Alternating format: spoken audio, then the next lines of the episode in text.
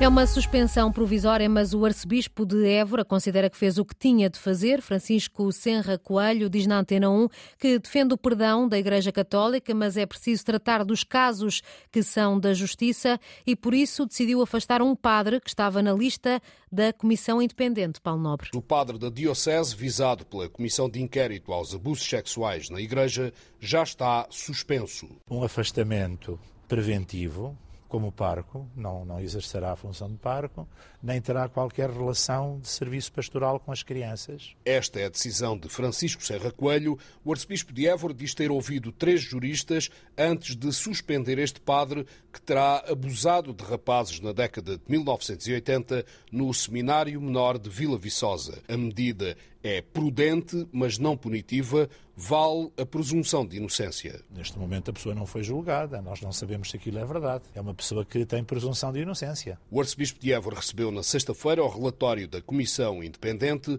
Serra Coelho pediu explicações à Comissão. Eles responderam em pouco tempo, com os pormenores necessários, apenas tiveram como linha vermelha o nome da, da vítima, que não me deram o nome da vítima, e eu procedi ao que tinha que proceder. O padre está, entretanto, suspenso de todas as funções. O caso será enviado ao Ministério Público. O arcebispo Senra Coelho defende o perdão dos prevaricadores. Eu perdoo e defendo, defendo o perdão, evidentemente, sou cristão. Mas isso não pressupõe que eu não recompenso os danos que, que, que, causei. Sobre o padre agora suspenso, o arcebispo de Évora aguarda o processo de averiguação. As conclusões serão depois enviadas para Roma, onde será tomada a decisão final. Évora diz agora que o caso está nas mãos da Justiça. Decidiu afastar um padre que estava na lista da Comissão Independente. O mesmo fez o Bispo de Angra. A, Conferência Episcopal eh, tinha uma opinião, tem uma opinião diferente. Já tinha dito que considera que quando não há matéria factual para tomar uma decisão eh, de afastar eh, padres, essa decisão não deve ser tomada, mas estes bispos bispos de Angra e de Évora tomaram essa decisão. Ontem, o bispo de Beja dizia que a Igreja deve perdoar os padres que abusaram sexualmente de crianças. A Conferência Episcopal não quis pronunciar-se até ao momento. Os médicos estiveram esta tarde em frente ao Ministério da Saúde, uma manifestação que começou por volta das três da tarde e terminou há cerca de uma hora. Os médicos estão em greve, pediram ao Ministro da Saúde uma maior valorização da carreira esta quarta-feira, o Ministro da Saúde esteve no Parlamento a responder às perguntas dos deputados sobre o encerramento de urgências pediátricas em Lisboa. Manuel Pizarro explicou que a reorganização dos serviços em Lisboa e Val do Tejo vai ser diferente do que acontece no Porto.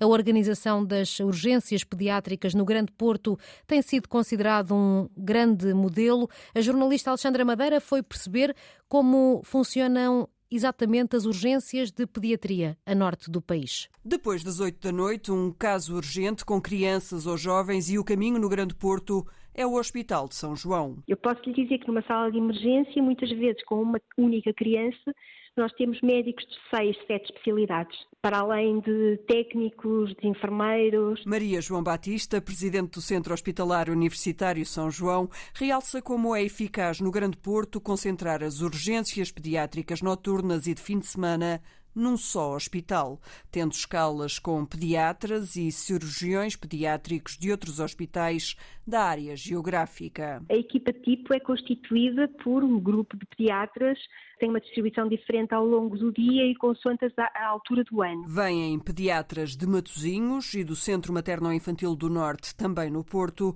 O Hospital de Gaia faz reforço com cirurgiões pediátricos, outras especialidades médicas com residentes do hospital, tal como todos os outros profissionais em urgência pediátrica. A equipa de assistentes operacionais, de enfermeiros, de técnicos é do Hospital de São João. E desta forma é bem positivo positivo o balanço que se faz da urgência pediátrica integrada no Porto. Mais segura, consigo ter mais qualidade, consigo ser mais eficaz na, na, na, minha distribuição dos profissionais, o seu trabalho é otimizado, mais do que rentabilizado, é otimizado. Por estarem num só local, todas as especialidades pediátricas em número suficiente para todo o tipo de resposta.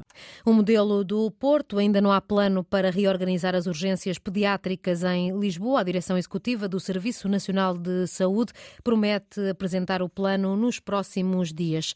O aviso é do Tribunal de Contas Europeu. Há falhas no mecanismo que financia o plano de recuperação e resiliência dos 27 países da União Europeia.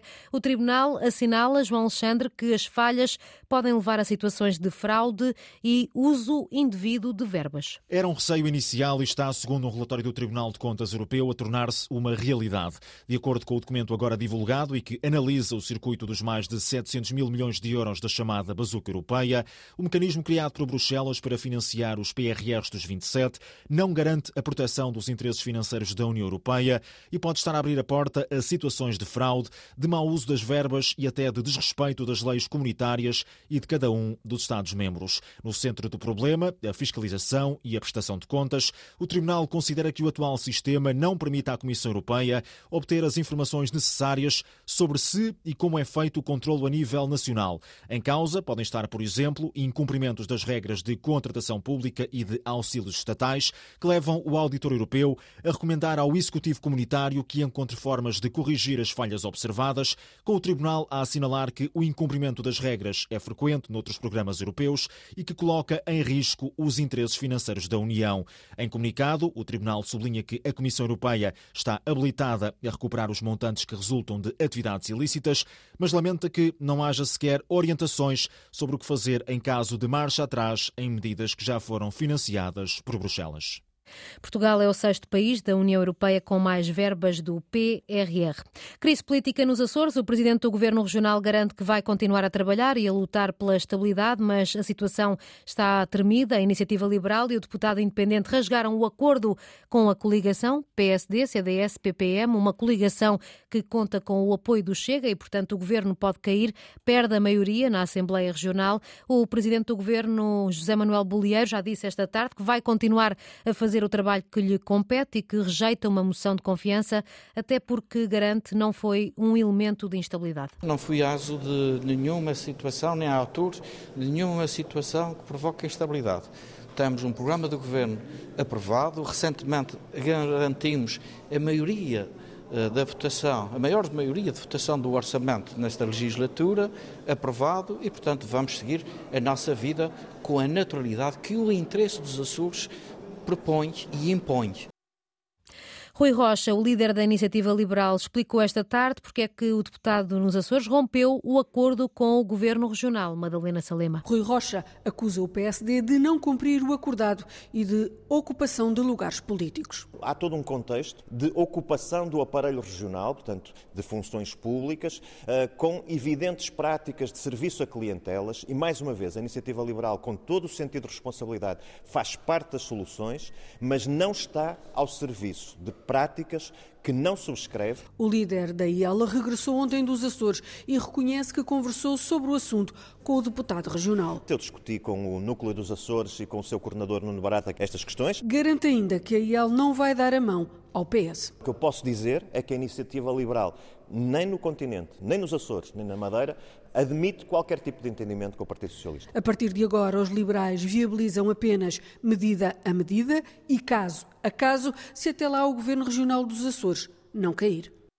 O líder do Chega, André Ventura, considera que a iniciativa liberal foi irresponsável. É uma enorme irresponsabilidade o que a iniciativa liberal está a fazer. Uma enorme irresponsabilidade. E queria deixar aqui também claro o seguinte: é uma jogada que vai correr mal. E vai correr mal porque o eleitorado vai saber punir e castigar a instabilidade e aqueles que a criam e aqueles que, por meras jogadas políticas, são capazes de pôr em risco um governo que conseguiu virar a página do socialismo nos Açores. André Ventura vai propor uma moção de confiança para saber de que lado está a iniciativa liberal. Também o líder parlamentar do PS, Eurico Brilhante Dias, já disse que fica satisfeito com esta decisão, eh, porque tudo o que seja para tirar o Chega de, do apoio do, com o governo uh, dos Açores é positivo. Também o líder do PCP, Paulo Raimundo, diz que esta crise deve ter consequências. Os Açores podem enfrentar uma crise política. O governo de coligação, composto por PSD, CDS-PP, PPM, deixa de ter o apoio da maioria dos deputados regionais na Assembleia da República. É um tema a que vamos uh, retomar daqui a pouco, por volta das 6h20 da tarde. A Ministra do Trabalho explica que estão a ser encontradas soluções para as pessoas que estavam no lar da Lourinhã e que foi fechado por falta de condições. Ana Mendes Godinho garante que as situações estão a ser avaliadas. A Segurança Social está a fazer a transferência eh, individual de cada uma das pessoas podem ter soluções completamente diferentes, que são eh, desenhadas, diria, encontradas à medida da situação de cada uma das pessoas, naturalmente com as pessoas e com as famílias.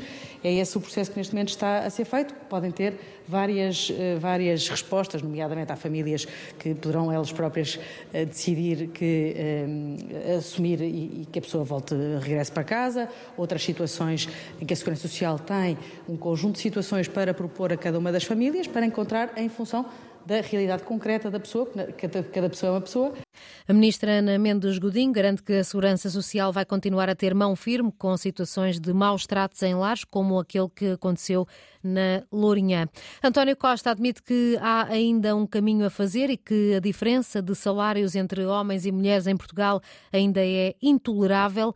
O Primeiro-Ministro assinalou o Dia Internacional da Mulher com o um almoço no Pavilhão do Conhecimento, em Lisboa, com uma centena de mulheres cientistas. Em declarações aos jornalistas, o chefe do governo afirmou que o dia 8 de março deve ser encarado como um dia de luta. Em matéria de igualdade salarial, de 16% de diferença, reduzimos para 11%. Mas é intolerável que se mantenham esses 11% de diferença entre os vencimentos dos homens e os vencimentos das mulheres.